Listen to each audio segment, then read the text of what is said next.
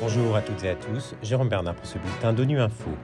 Au menu de l'actualité, le secrétaire général de l'ONU reste inquiet du sort de la centrale nucléaire de Zaporizhia en Ukraine. L'UNICEF s'alarme de la situation des enfants somaliens affectés par la malnutrition. Et en Afrique occidentale et centrale, l'ONU appelle à mettre fin à l'insécurité qui a entraîné la fermeture de milliers d'écoles.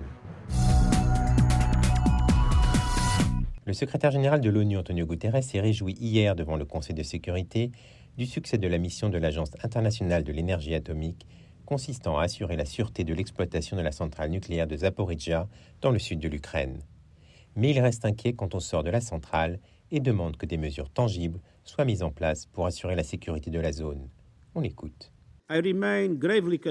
Je reste gravement préoccupé par la situation au sein et autour de la centrale nucléaire de Zaporizhia, y compris par les rapports faisant état de récents bombardements. Soyons clairs, tout dégât, intentionnel ou non, à la plus grande centrale nucléaire d'Europe, à Zaporizhia ou à toute autre installation nucléaire en Ukraine pourrait être catastrophique, non seulement pour la zone située à proximité immédiate de la centrale, mais aussi pour l'ensemble de la région et au-delà.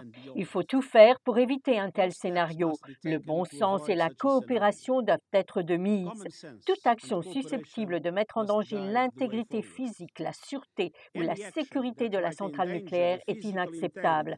Tous les efforts visant à rétablir la centrale en tant qu'infrastructure purement civile sont essentiels.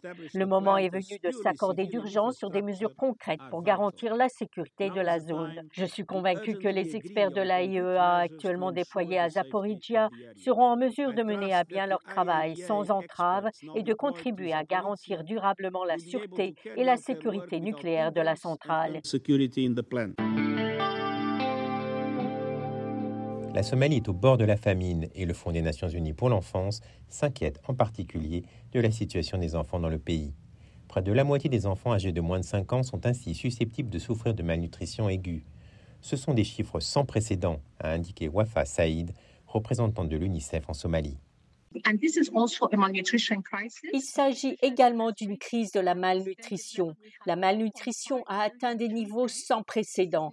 Nous avons 1,5 million d'enfants, soit près de la moitié de la population des enfants de moins de 5 ans, susceptibles de souffrir de malnutrition aiguë.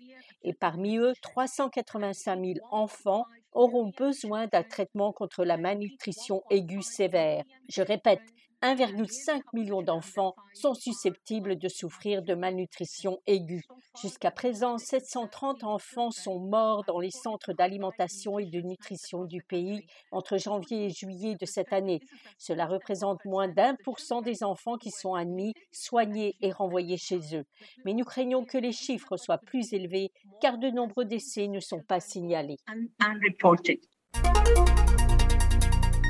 Plus de 12 400 écoles ont été fermées l'an dernier en Afrique occidentale et centrale à cause de l'insécurité. Les problèmes concernent les régions du Sahel, du bassin du lac Tchad et la République démocratique du Congo. Le nombre d'établissements fermés de force ou n'offrant plus de cours a augmenté d'un tiers en deux ans, selon le Fonds mondial de l'ONU pour l'éducation dans les situations d'urgence et de crise prolongée. Des précisions de Maxime Robin. Au total, 57 millions d'enfants, d'adolescents et de jeunes ne sont pas scolarisés présentement en Afrique occidentale et centrale. Cela représente près d'un enfant non scolarisé sur quatre dans le monde. À la fin de la dernière année scolaire, plus de 12 400 écoles ont été fermées au Burkina Faso, au Cameroun, en RCA, en RDC au Mali, au Niger et au Tchad. Dans ces huit pays, ces fermetures sont la conséquence d'attaques de groupes armés non étatiques ou plus généralement du climat d'insécurité.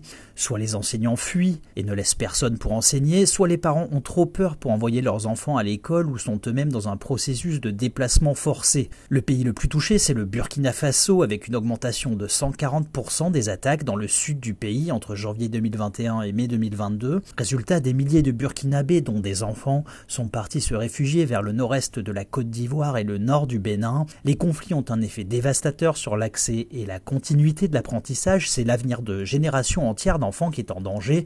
L'ONU exhorte les gouvernements, toutes les parties au conflit et la communauté internationale à agir de concert pour mettre fin aux menaces contre les écoles en Afrique occidentale et centrale.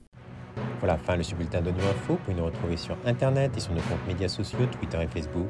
Merci de votre fidélité. À demain, même à même fréquence.